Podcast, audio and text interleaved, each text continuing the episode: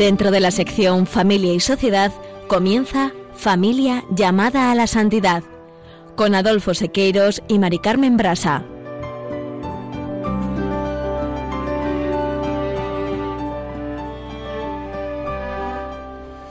Muy buenos días, queridos oyentes de Radio María y familia Radio María. Bienvenidos un lunes más al programa Familia llamada a la Santidad. En el programa de hoy continuamos con el capítulo 6 del Directorio de la Pastoral Familiar, la familia, la sociedad y la Iglesia. En la sección Esposos en Cristo, utilizaremos como referencia el libro de Juan de Dios Larruy Granados, Esposos y Santos, Diez Caminos de Santidad Conyugal. En esta sección, Juana, Julio y Seque se ocuparán hoy de un matrimonio italiano. Se trata de Luis y María Beltrame Quattrocchi, que constituyen el primer matrimonio elevado como tal a los altares. Efectivamente, San Juan Pablo II, que tanto protegió y protege desde el cielo a las familias, beatificó a este matrimonio el día 21 de octubre del 2001 y el martirologio romano les recuerda por separado el 9 de noviembre y el 26 de agosto. Pues bien, en la homilía pronunciada en la ceremonia de beatificación dedicó a María estas palabras. En una vida sencilla y ordinaria, supo confesar a Cristo generosa y admirablemente en todas las circunstancias de su vida, en la condición de esposa, madre y apóstol, dejando con naturalidad que Dios se transparentase en ella. Su mensaje es bien claro para nosotras, las madres, esposas y educadoras. Es una invitación viva para todos sobre cómo entregarnos a los demás. Es una invitación a vivir la propia fe y la vocación como expresión de la caridad de Cristo. Y en el colofón presentaremos unas palabras del Papa Francisco sobre el trabajo y su importancia en la sociedad, finalizando el programa, como siempre, pues con una oración. Directorio de la Pastoral Familiar. Reiniciamos el programa, como acabamos de comentar, con el capítulo 6 del directorio, tratando la primera parte del mismo, familia y sociedad. Y para enmarcar el tema, después de haber examinado en el programa anterior la importancia de la familia como escuela de sociabilidad y como espacio primero de humanización, como nos recuerda también el compendio de la doctrina social de la Iglesia cuando dice, la familia, a mí me gusta mucho, ¿no? Esto que nos dice aquí, la familia es la cuna de la vida y del amor, en donde el hombre nace y crece. Por eso, continúa diciendo el documento, cuando nace un niño, no solo reciben ese don los padres, sino que también ese don lo recibe la sociedad. La sociedad recibe el regalo de una nueva persona que está llamada a la comunión con los demás y también a la entrega a los demás.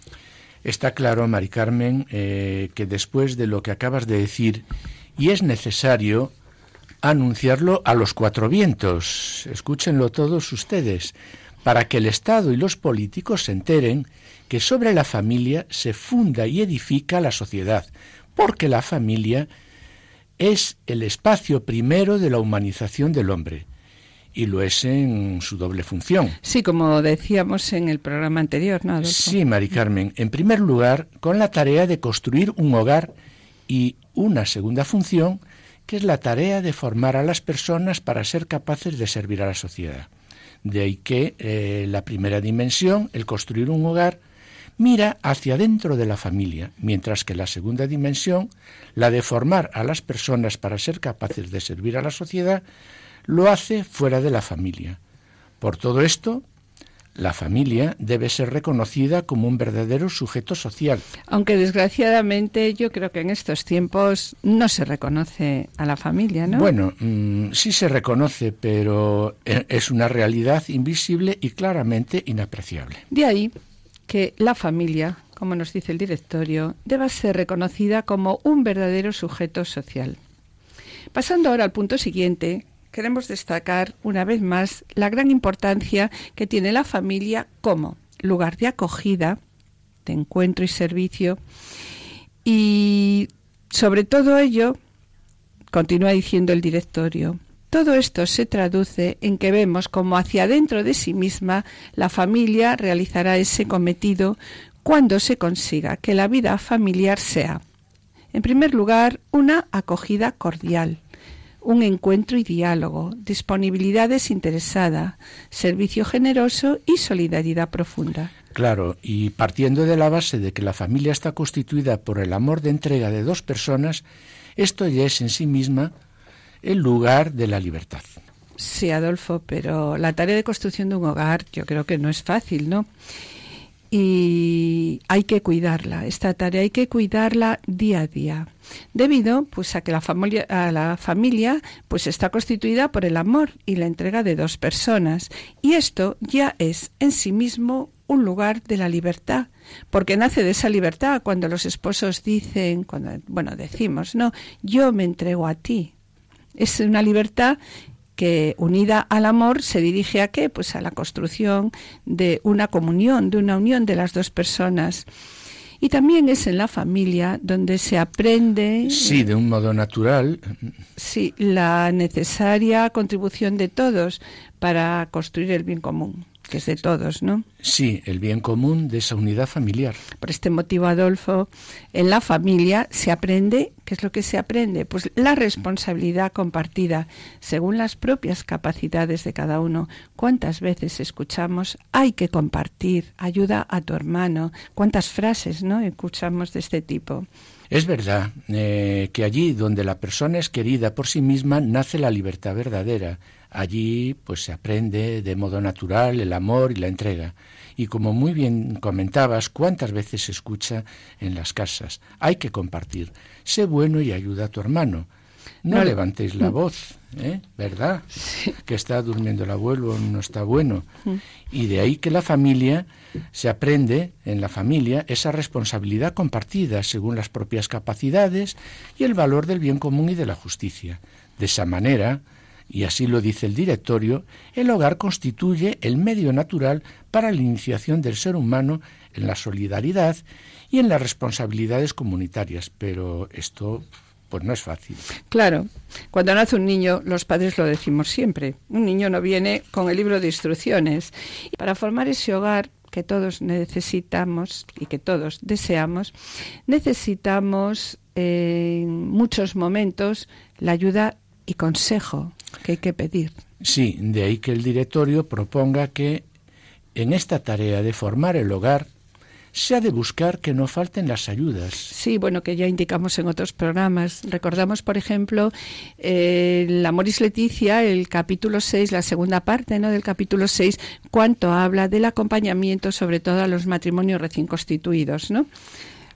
Sí, como las escuelas de padres, grupos de matrimonios tutelados por matrimonios experimentados, aquellas realidades eclesiales y movimientos de espiritualidad familiar y conyugal que proporcionen una atención pedagógica, psicológica, consejo moral a todas las necesidades que vayan surgiendo.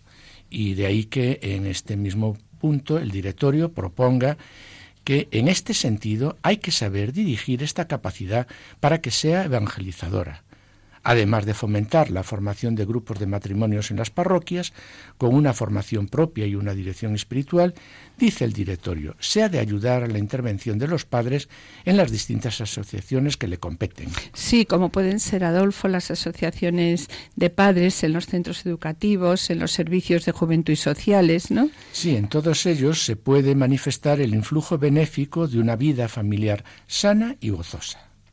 Sí, además quiero añadir que en esta tarea, y así lo presenta el directorio, hay que destacar, como nos dice el directorio, ¿no? las aportaciones de asociaciones específicamente familiares destinadas a cuidar esta dimensión comunicativa de la comunión familiar.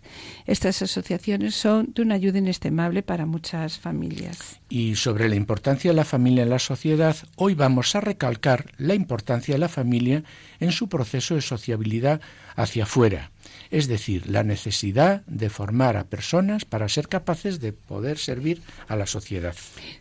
Bien, pues después de lo que acabas de decir, ¿tú crees, Adolfo, que las familias somos conscientes de nuestro papel en la sociedad, de que sin familias fuertes en la comunión y estables en el compromiso, los pueblos se debilitan. ¿Nos creemos estas palabras en estos momentos las familias?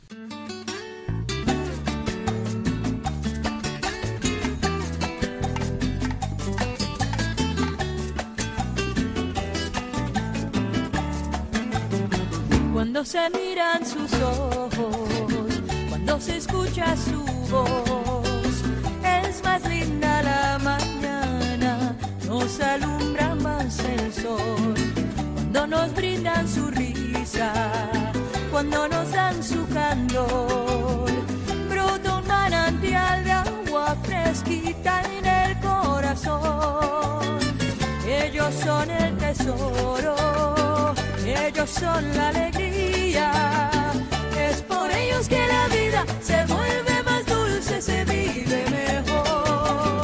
Son los hijos la bendición, el milagro de nuestro amor. Nos enseñan cómo amar, cómo abrir nuestro corazón. Son los hijos la bendición, la esencia del hogar, un regalo de Dios. Bien, sobre lo que acabas de decir, el directorio en el número 240 destaca.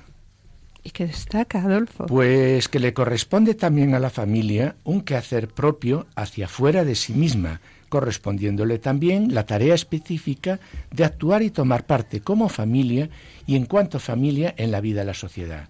Y Mari Carmen, me vuelvo a hacer la pregunta.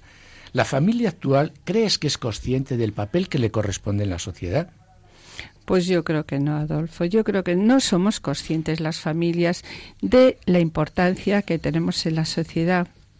La verdad es que en muchas ocasiones nos hacen sentir como una pesada carga, tanto para el Estado como para la sociedad. Y por eso el directorio también nos recuerda que es preciso que la familia sea consciente de su misión y que además de ser consciente de esta misión, algo importante, sepa defenderla tanto teórica como prácticamente. Y continúa también diciendo el documento, ¿no? Para ello se ha de favorecer un adecuado asesoramiento a las familias por parte de aquellas asociaciones pues que se dedican a ello.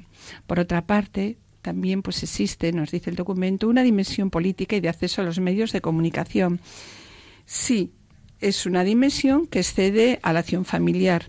De ahí que eh, el directorio pues refleja en el apartado 241 del que vamos a hablar, refleja la importancia de las políticas familiares. Sí, Mari Carmen, acabas de citar la importancia de las políticas familiares. Y bien, ¿qué entendemos por política familiar? Pues se entiende por política familiar, según el directorio, no es cosa mía, ¿eh? Según el directorio, el reconocimiento y promoción efectiva de la familia en la sociedad, tal como lo presenta la Iglesia. Las políticas familiares están basadas en dos elementos muy sencillos que hay que tener en cuenta. Y también así nos lo recuerda el documento Familia, Santuario de Vida y Esperanza en la Sociedad cuando dice, en primer lugar, las políticas familiares deben saber reconocer la identidad propia de la familia y en un segundo momento deben aceptar efectivamente su papel de sujeto social.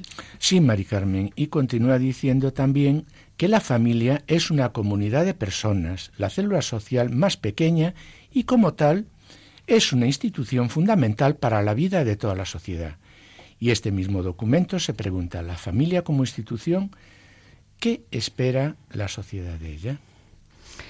Sí, y bueno, yo creo que lo que estabas comentando aquí sería la familia como institución Sí. qué espera de la sociedad. De la ¿no? sociedad, sí, efectivamente. Sí, y en este mismo documento, Adolfo, a continuación presenta la respuesta que ya hemos comentado en muchos momentos. Ante todo, se espera que la familia sea reconocida en su identidad y aceptada en su naturaleza de sujeto social. Bien, y sobre ello creo que es importante comentar aquí lo que dice la doctrina social de la Iglesia. ¿Qué nos dice? Iluminada por la luz del mensaje bíblico, la Iglesia considera la familia como la primera sociedad natural, titular de derechos propios y originarios, y la sitúa en el centro de la vida social. Y yo quiero recalcar también, Adolfo, esto que acabas de decir, con lo que propone la Carta a las Familias Gratísimas Sane, cuando dice, relegar la familia a un papel subalterno y secundario, excluyéndola del lugar que le compete en la sociedad, significa causar un grave daño al auténtico crecimiento de todo el cuerpo social. Y también sobre este punto, eh, Juan Pablo II, en la Carta a las Familias, añade que conviene hacer realmente todos los esfuerzos posibles para que la familia sea reconocida como sociedad primordial y, en cierto modo, soberana. Mm, su soberanía es indispensable para el bien de la sociedad. Una nación verdaderamente soberana y espiritualmente fuerte está formada siempre por familias fuertes, conscientes de su vocación y de su misión en la historia. Y de nuevo, la carta a las familias recuerda que la familia está en el centro de todos estos problemas y cometidos y la Gaudium et Spes también presenta que la familia nace de la íntima comunión de vida y amor conyugal, fundada sobre el matrimonio, sobre el matrimonio entre un hombre y una mujer. Por otro lado, el Concilio Vaticano II también nos recuerda que la familia posee una específica y original dimensión social, en cuanto lugar primario de relaciones ¿no? interpersonales y es la célula primera y vital de la sociedad.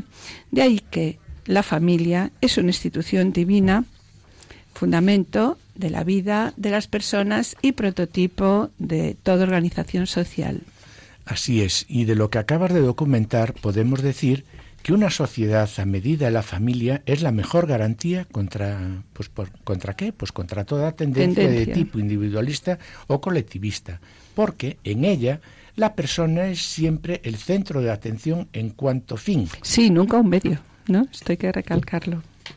Y es evidente también, Adolfo, que el bien de las personas y el buen funcionamiento de la sociedad está estrechamente relacionado con la prosperidad de la comunidad conyugal y familiar, como nos dicen tanto la Gaudium et como el Catecismo de la Iglesia Católica. Mira, Mari Carmen, como decías antes, sin familias fuertes en la comunión y estables en el compromiso, ¿Qué le pasa a los pueblos? Pues que se, debilitan, claro. Mm. La realidad es que en la familia se inculcan desde los primeros años de vida unos valores morales, se transmite el patrimonio espiritual de la comunidad religiosa y también el patrimonio cultural de la nación, no nos lo olvidemos. En la familia, por otra parte, se aprenden las responsabilidades sociales y la solidaridad.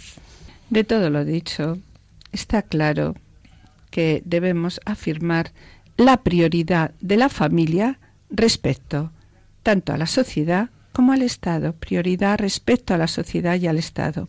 Y esto lo recalca ampliamente eh, la Iglesia a través del compendio de la doctrina social de la Iglesia, el catecismo de la Iglesia Católica, la Gaudium et Spes. Sí, la Apostólica Actuositatem y la Carta de las Familias, gratis y, bueno, y, también la familia es consorcio, ¿no? Sí, Mm, bueno, no queremos abrumaros, no queremos abrumaros con citas, mis queridos oyentes, pero sí queremos reflejar la importancia que tiene para la Iglesia, como madre que es, el papel que tenemos las familias en la sociedad. Y otro punto de gran importancia para la sociedad es que la familia, al menos en su función procreativa, es la condición misma de la existencia de la existencia de la sociedad. Claro, si no hay familia, así es. Sin hijos, es imposible que exista un Estado. Sí. y continúa diciendo la Carta de las Familias. En las demás funciones en favor de cada uno de sus miembros, la familia precede por su importancia y valor a las funciones que la sociedad y el Estado deben desempeñar. Bueno, pues de todo esto podemos deducir que la familia es, por lo tanto, sujeto titular de unos derechos, de unos derechos inviolables, y encuentra su legitimación en la naturaleza humana y no en el reconocimiento del Estado. De ahí que debe eh, estar muy claro, y lo repito una vez más, que la familia no está, por tanto, en función a la, eh, la sociedad y el Estado, sino que la sociedad y el Estado deben estar en, función, pues, a la familia. Todo modelo social que busque el bien del hombre no puede prescindir de la centralidad y de la responsabilidad social de la familia. Y por esta razón, ¿no?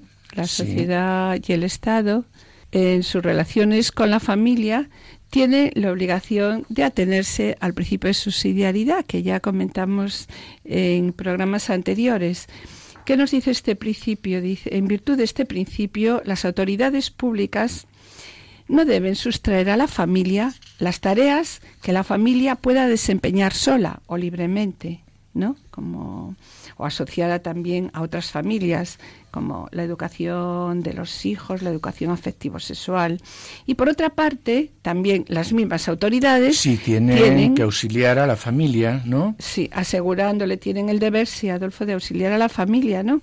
Asegurándole las ayudas que necesita para asumir de forma adecuada todas sus responsabilidades. Y sobre esto quiero recordar también, como lo subraya la exhortación Familiares Consorcio, en los números 44 y 45, la función social y política de la familia cuando destaca que la función social de la familia no puede ciertamente reducirse a la acción procreadora y educativa. Las familias, tanto solas como asociadas, pueden y deben, por tanto, dedicarse a muchas obras de servicio social, especialmente en favor de los pobres y de todas aquellas personas y situaciones a las que no logra llegar la organización de previsión y asistencia de las autoridades públicas. La aportación social de la familia tiene, pues que tiene su originalidad, que exige se la conozca mejor y se la apoye más decididamente, sobre todo mm, a medida que los hijos crecen, implicando de hecho lo más posible a todos sus miembros. Sí, y en especial hay que destacar la importancia cada vez mayor que en nuestra sociedad asume la hospitalidad en todas sus formas, ¿no? ¿Y qué formas? Pues desde el abrir la puerta de la propia casa y más aún abrir la puerta del propio corazón a las peticiones de los hermanos nos dice la, la exhortación Familiares Consortio, ¿no? Al compromiso concreto de asegurar a cada familia su casa como ambiente natural que la conserve y la hace crecer. Y sobre la familia cristiana, eh, la familia y sobre todo bueno en estos momentos no la familia cristiana pues está llamada a escuchar el consejo del apóstol Pablo no sí cuando, dice sí el apóstol San Pablo nos dice sé solícitos en la hospitalidad y por consiguiente en practicar la acogida del hermano necesitado, imitando el ejemplo y compartiendo la caridad de Cristo. Y no recuerda el que diere de beber a uno de estos pequeños solo un vaso de agua fresca, porque es mi discípulo, en verdad os digo que no perderá su recompensa. Y en ese mismo apartado también la familia es consortio sobre este tema destaca algo que queremos prioritario comentar por la situación en la que nos encontramos las familias en las que se encuentra la familia en estos momentos.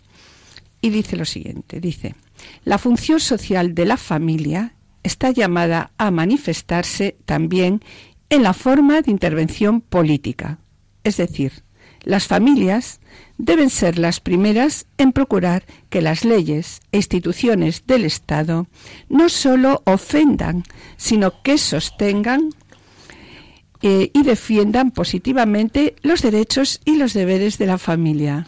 Sí, eso es, que no, no, solo no ofendan, sino que sostengan y defiendan positivamente los derechos y los deberes de la familia. Y en este sentido, las familias deben crecer en la conciencia de ser protagonistas de la llamada política familiar y asumir la responsabilidad de transformar la sociedad. De otro modo, pues las familias serán las primeras víctimas de aquellos males que ellas mismas se han limitado a observar con indiferencia. Y en este caso, la llamada del Concilio Vaticano II a superar la ética individualista vale también para la familia como tal. Yo también quiero recalcar sobre la importancia de la sociedad en la familia, lo que presenta el apartado 45 de la Familiaris cuando dice la conexión íntima entre la familia y la sociedad, de la misma manera que exige la apertura y la participación de la familia en la sociedad en su desarrollo, y a continuación la exhortación propone que impone también que la sociedad no deje de cumplir su deber fundamental de respetar y promover la familia misma. Y sobre esto, Mari Carmen, eh, sobre todo esto, hay que hacerse unas preguntas. ¿En qué situación se encuentra la familia en estos momentos en nuestro país, en nuestras comunidades autónomas? ¿Somos conscientes de las diferentes legislaciones que han surgido en torno a la familia? ¿Estas legislaciones y estas legislaciones protegen o destruyen la familia? Bueno, pues Adolfo, dejamos la respuesta a tus preguntas en el aire para próximos programas, ya que debemos de ser conscientes de que ciertamente la familia y la sociedad tienen una función complementaria en la defensa y en la promoción del bien de todos los hombres y de cada hombre. Bien, sobre lo que dices, no creo que es bueno en estos momentos en que muchos derechos de la familia se están vulnerando, que demos una lectura rápida a los mismos y en programas siguientes, bueno, pues trataremos de nuevo estos derechos, si te parece bien. Me parece fenomenal. Bien. Eh, pues a la luz de la Carta de los Derechos de la Familia, publicada por la Santa Sede, vamos a enumerar estos derechos. Pasamos a enumerarlos, ¿no? Bien. Primer derecho, el derecho a elegir libremente el estado de vida. El derecho a casarse libremente. El derecho a la procreación responsable. El derecho a respetar y proteger la vida humana. El derecho a la educación de los hijos. El derecho a existir y progresar como familia. El derecho a la libertad religiosa. El derecho a ejercer su función social y política. El derecho a contar con una adecuada política familiar el derecho a una organización del trabajo que no disgregue a la familia. El derecho a una vivienda digna. Y el derecho de las familias de migrantes a la misma protección que se da a las demás familias.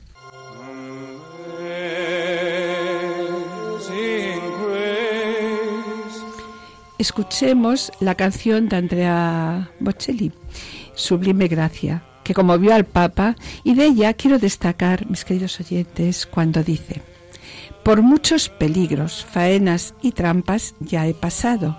La gracia me ha mantenido a salvo hasta ahora y la gracia me guiará a casa.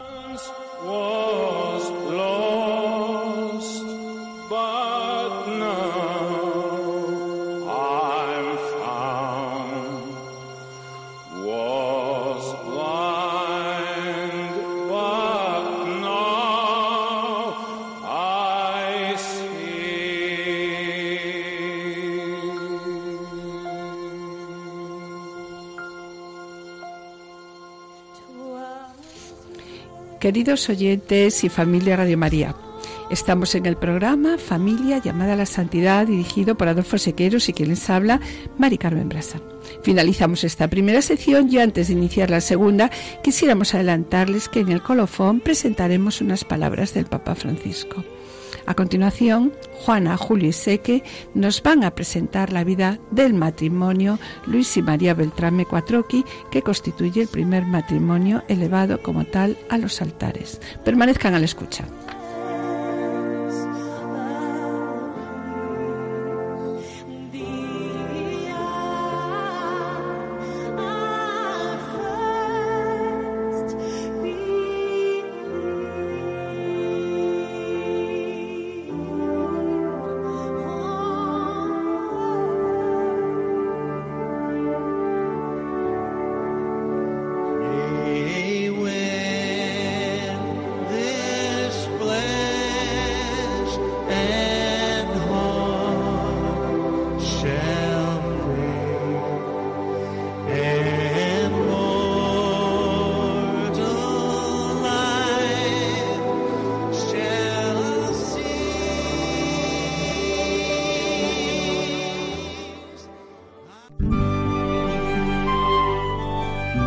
Esposos en Cristo.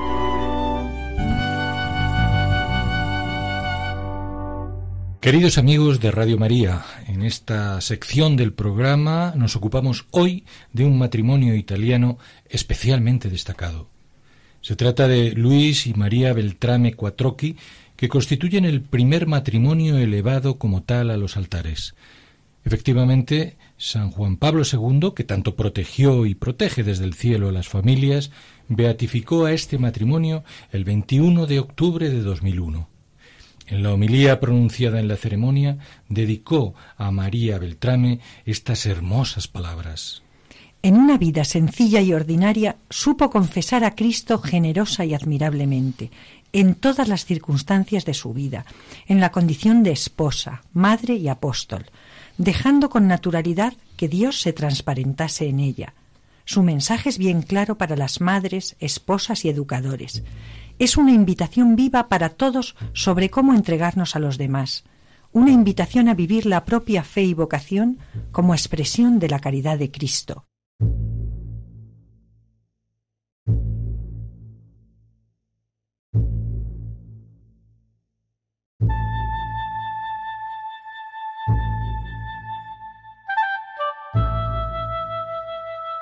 De su esposo Luis afirmó, espléndido ejemplo de dedicación familiar y profesional, supo corresponder fielmente al proyecto de Dios sobre él, fundando su vida sobre los valores de la fe cristiana. Propio de su vida fue el interés cotidiano por profundizar en la presencia de Dios, hasta llegar a una notable madurez espiritual, trabajando con coherencia y solicitud por la salvación propia y de los que trataba en sus relaciones profesionales, santificarse para santificar.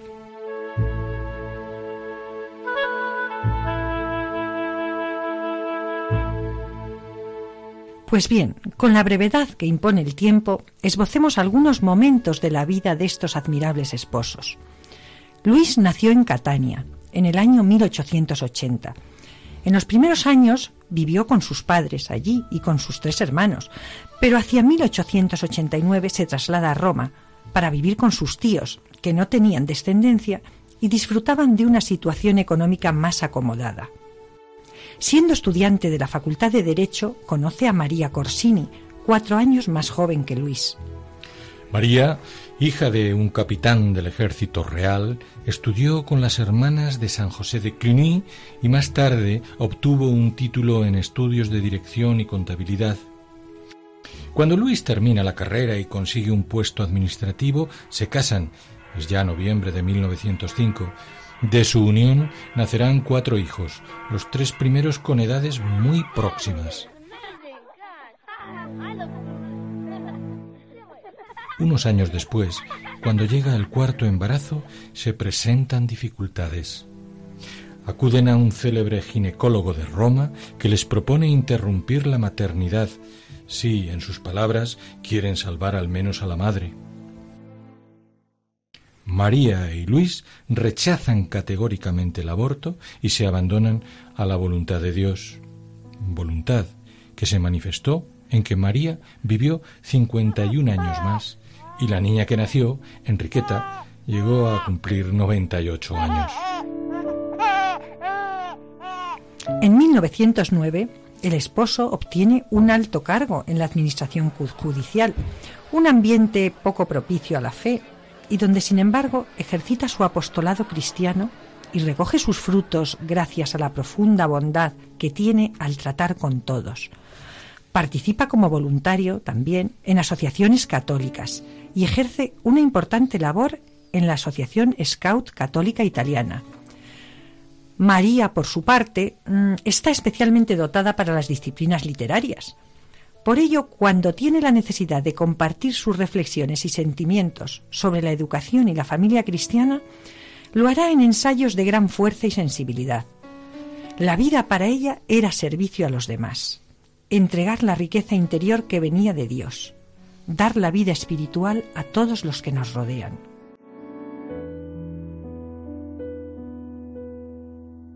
El matrimonio de Luis y María derramó sus frutos durante medio siglo.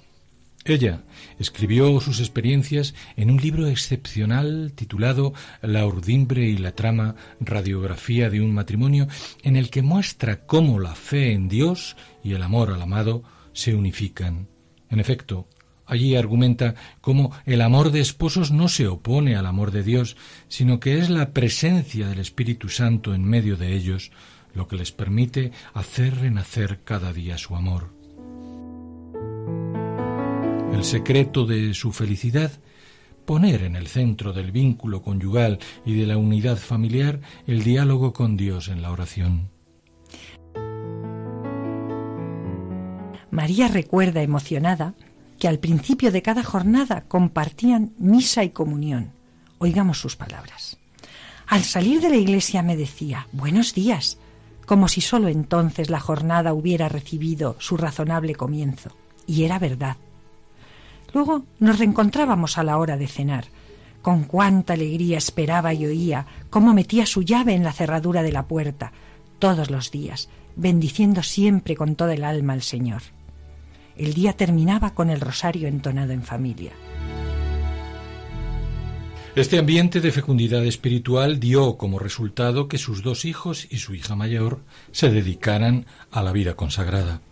María dice de sus hijos, sentimos que teníamos una tremenda responsabilidad sobre aquellas almas ante el mismo Dios que nos las había confiado. Los educamos en la fe para que conocieran a Dios y lo amaran. Y fue este conocimiento el que los atrajo, el que a pesar de las manifestaciones personales de los diferentes caracteres, muy vivaces pero sanos, pudo inspirar en ellos, sin que lo supiéramos, las respectivas llamadas. Y es que ambos esposos entienden la vida como servicio amoroso a los demás y transmiten a sus hijos el testimonio de una fe auténticamente vivida. En 1914, María participa en la asistencia a los heridos tras el terremoto en Avenzano y también da catequesis a las mujeres del pueblo. Siempre la ayuda al cuerpo y al alma.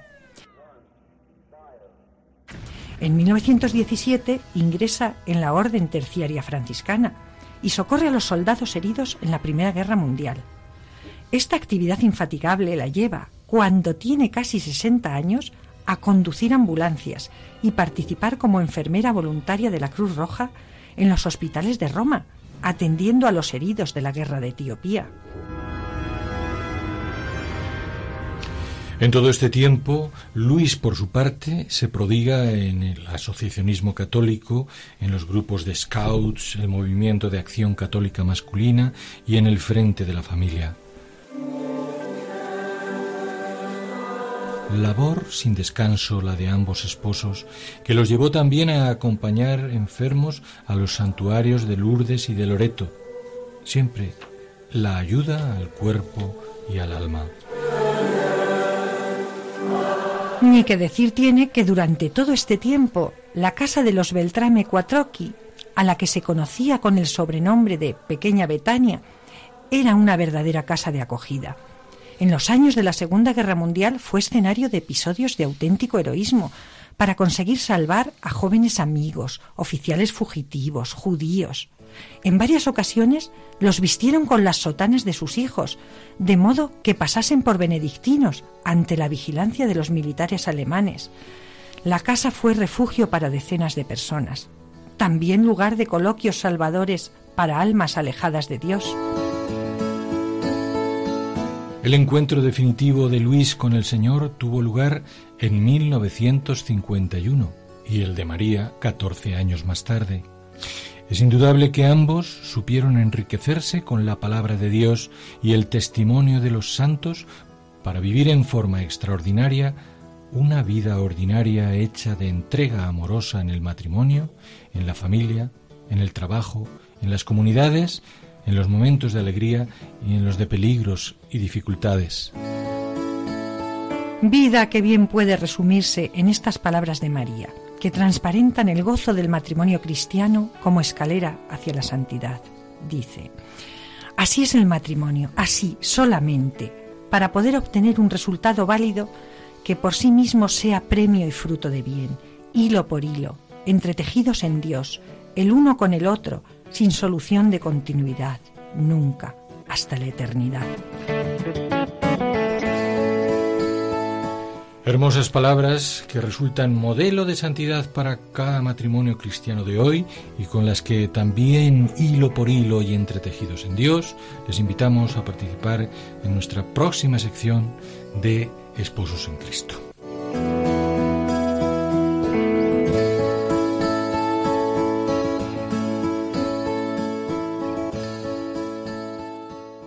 Estamos en el programa Familia llamada a la Santidad, dirigido por Adolfo Sequeros y quien les habla, Mari Carmen Brasa.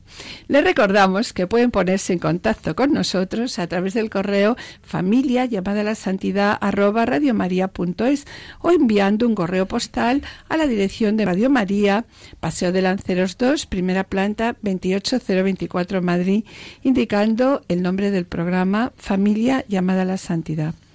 Para solicitar este programa deberán dirigirse ustedes al teléfono de atención al oyente 902 500 518.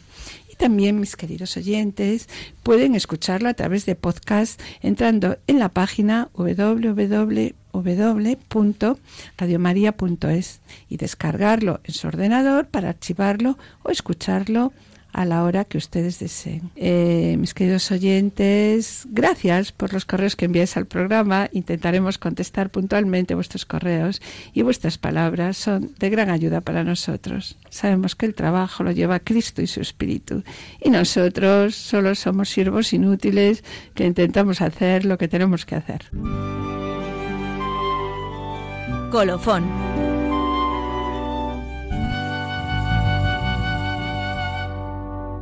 Después de escuchar la vida del matrimonio Luis y María Beltrán Cuatroqui, en la que muestran cómo el amor de esposos no se opone al amor de Dios, sino que es la presencia del Espíritu Santo en medio de ellos lo que les permite hacer renacer cada día su amor y que el secreto de su felicidad consiste en poner en el centro del vínculo conyugal y de la unidad familiar el diálogo con Dios a través de la oración.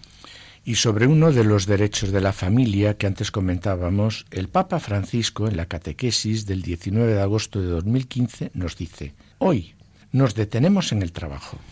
Bien, pues eh, sobre el trabajo, el Papa dice, el trabajo eh, es necesario para mantener a la familia, para hacer crecer a los hijos, ¿no? para asegurar a sus seres queridos una vida digna de una persona seria, honesta, lo más bonito que se puede decir es un trabajador. Es uno que trabaja, es uno que en la comunidad no vive a costa de los otros. ¿Y dónde se aprende este estilo de vida trabajador? Antes que nada, se aprende en la familia, dice el Papa. La familia educa al trabajo con el ejemplo de los padres, el padre y la madre que trabajan por el bien de la familia y de la sociedad. En el Evangelio, la Sagrada Familia de Nazaret aparece como una familia de trabajadores y Jesús mismo es llamado el Hijo del Carpintero o incluso el Carpintero. San Pablo no dejará de advertir a los cristianos, quien no quiera trabajar, que no coma. Sí, continúa diciendo el Papa en esta catequesis. El compromiso del trabajo y la vida del espíritu en la concepción cristiana no están en contradicción entre ellas. Y sobre ello dice, es importante entender esto. Oración y trabajo pueden y deben de estar juntos en armonía, como nos enseña San Benito. Pero continúa diciendo, la falta de trabajo daña también el espíritu, como la falta de oración daña también la actividad práctica. Trabajar, dice el Papa, repito, en muchas formas, es propio de la persona humana y expresa su dignidad de ser creada a imagen de Dios. Por eso se dice que el trabajo es sagrado, y el trabajo es sagrado, y por eso la gestión de esa ocupación es una gran responsabilidad humana y social, que no puede quedar en manos de unos pocos o descargada sobre un mercado divinizado. Causar, dice el Papa, una pérdida de puestos de trabajo significa causar un grave daño social. Me entristece cuando veo que no hay trabajo, que hay gente sin trabajo, que no encuentran trabajo y que no tiene la dignidad de llevar el pan a casa. Y me alegra mucho cuando veo que los gobernantes hacen tantos esfuerzos y tanto trabajo para encontrar puestos de trabajo y para tratar que todos tengan un trabajo. La organización moderna del trabajo muestra a veces una peligrosa tendencia a considerar a la familia como una carga, un peso, una pasividad para la productividad del trabajo. Pero preguntémonos, dice aquí el Papa, ¿qué productividad? ¿Y para quién es esta productividad? Pues el Papa responde, la llamada ciudad inteligente es sin duda rica de servicios y de organización, pero, por ejemplo, a menudo esta ciudad es hostil con los niños y los ancianos. Y la familia es, una, es un gran lugar de prueba. La familia cristiana recibe en esta coyuntura un gran desafío y una gran misión. Estas familias ponen en juego los fundamentos de la creación de Dios, la identidad y la unión del hombre y la mujer, la generación de los hijos, el trabajo que hace doméstica la tierra y habitable el mundo. La pérdida de estos fundamentos es algo muy serio y en la casa común pues hay ya muchas grietas. Realmente, dice el Papa, esta tarea no es fácil. Y de nuevo, aquí el Papa propone una estrategia diciendo, se necesita fe y astucia. Y finaliza diciendo que Dios nos conceda acoger con alegría y esperanza su llamada en este momento difícil de nuestra historia.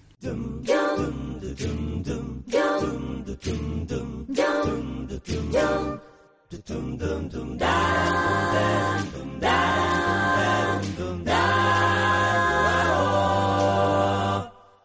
nuestro mundo olvida valores, los pierden los niños, también los mayores.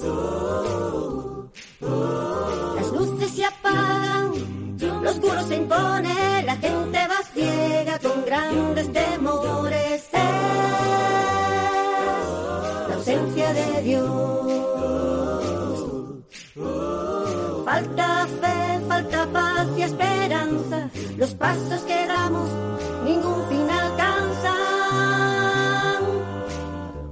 Cantamos canciones que la vida no canta, se forjan proyectos,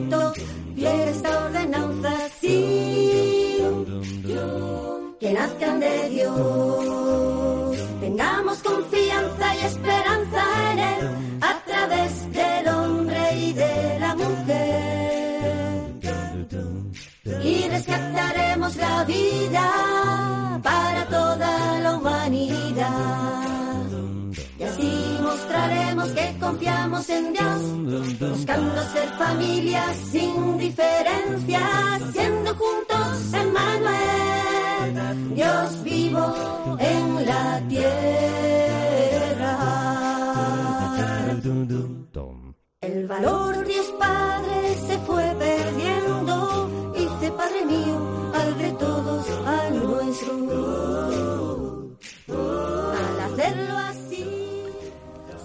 Después de escuchar esta canción tan bella sobre la familia, recordamos las palabras del Papa Francisco en estos momentos invitando a todas las familias a la oración y al perdón. Y dice así el Papa.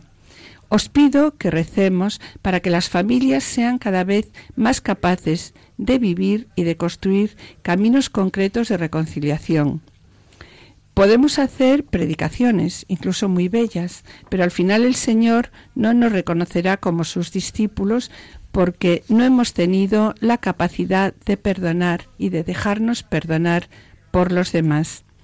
Las familias cristianas pueden hacer mucho por la sociedad y también por la Iglesia. Por eso deseo que en el jubileo de la misericordia las familias redescubran el tesoro del perdón mutuo. Recemos para que las familias sean cada vez más capaces de vivir y de construir caminos concretos de reconciliación donde nadie se sienta abandonado bajo el peso de sus ofensas. Y termina diciendo el Papa, deseo que en el Jubileo de la Misericordia, que concluirá próximamente el 20 de noviembre del 2016 con la solemnidad de nuestro Señor Jesucristo, Rey del Universo, las familias redescubran el tesoro del perdón mutuo. Con esta intención, mis queridos oyentes, pidamos al Padre misericordia, pidamos perdón por nuestras ofensas y dejémonos perdonar. me